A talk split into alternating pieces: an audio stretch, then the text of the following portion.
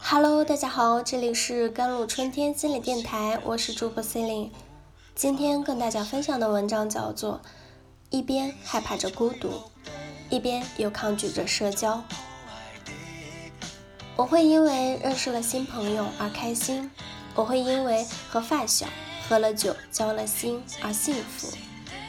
走在路上看到年轻美丽的肉体，会浮想联翩。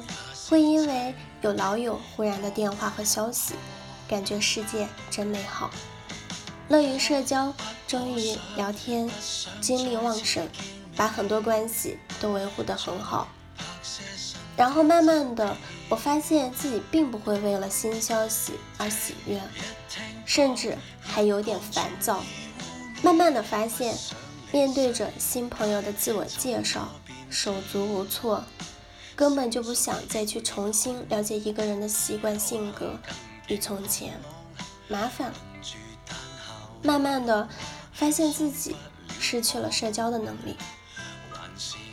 当我静下心来总结出自己的这些变化时，满脑壳都想的是：天哪，我怎么就成了现在这副德行？好怀念从前风骚的自己啊！晚上回到家，我翻了翻读者的留言，恰好有个小伙伴跟我诉苦。他说他现在一人在深圳漂泊，很孤独。我一如既往的和他扯淡，打发时间。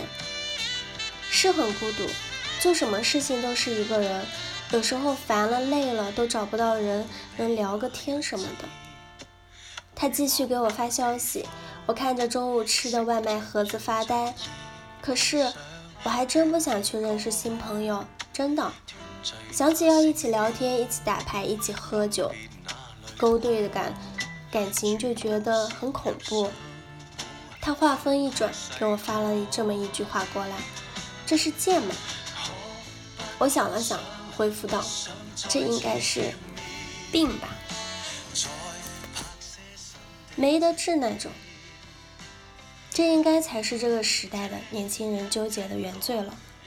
我发现这种心理真的普遍存在，或许是社交疲软，或许是社交质量太低，认识人太容易了，于是认识人渣、认识废人的几率就会大大提高。我记得以前有个同事跟我这样说过：大学刚毕业那会儿，我加了很多人，各种渠道。总觉得或许有用，后来我发现除了消耗自身的精力，真没什么作用，对自己一点帮助都没有。想起来也对，充其量算个网友或者只见过一两次面，想要让别人帮你什么，基本上就是天方夜谭了。这里面万一的出一个你觉得恶心的，就让你很难受了，瞬间就失去了社交的欲望。这就好比你前任是个男渣男，和他分手后，你想想还是觉得很恶心，从此分任就说男人都是大猪蹄子。总之，就是老子不想这个社交了。这句话真是又不要脸又不要命。年轻人的孤独感是没人可以拯救的，比比皆是。这种孤独感来源于一个人住医院了，想要上厕所的时候。这种孤独来源于一个人旅行想要拍全身照的时候；这种孤独来源于一个人看电影很有感悟的时候；这种孤独来源于很多时候。其实能够在车水马龙的城市里活着，已然是幸运了。那么一点点孤独又有什么大不了的呢？我们自己亲手打造了一副盔甲，密不透风，没有人可以伤害自己。但也没有人可以来爱自己。有那么几个瞬间，想想还是挺难过的。越恐惧社交越孤单，越孤单就越恐惧社交。这个死循环真的可以说是很杀人了。毕竟人说到底还是群居动物。我想起了很久之前我看的一部电影啊，讲的是一个叫做孔德尔的小男孩被母亲遗弃过后寻找。精神家园与归宿的故事，有个细节是这样的：为了生活，孔德尔帮一个老人拾荒，有一天，那个老人对他说：“没有办法付给他钱了。”问他需不需要几只刚出生的小猫。孔德尔其实很喜欢那几只猫，但他仍然反问：“为什么我会需要一只猫？”后来老人把猫都淹死了，因为老人也不需要。你知道吗？当孔德尔得知这个消息的时候，那个眼神真的让人难过，有悔恨、无奈，也有愤怒与无助。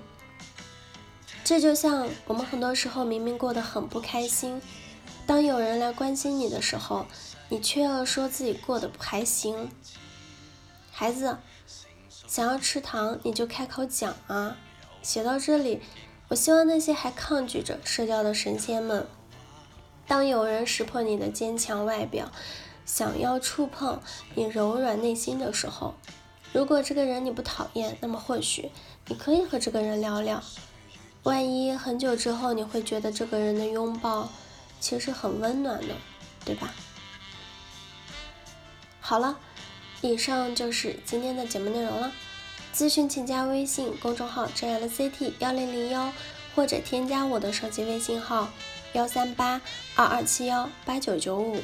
我是 c e l i n e 我们下期节目再见。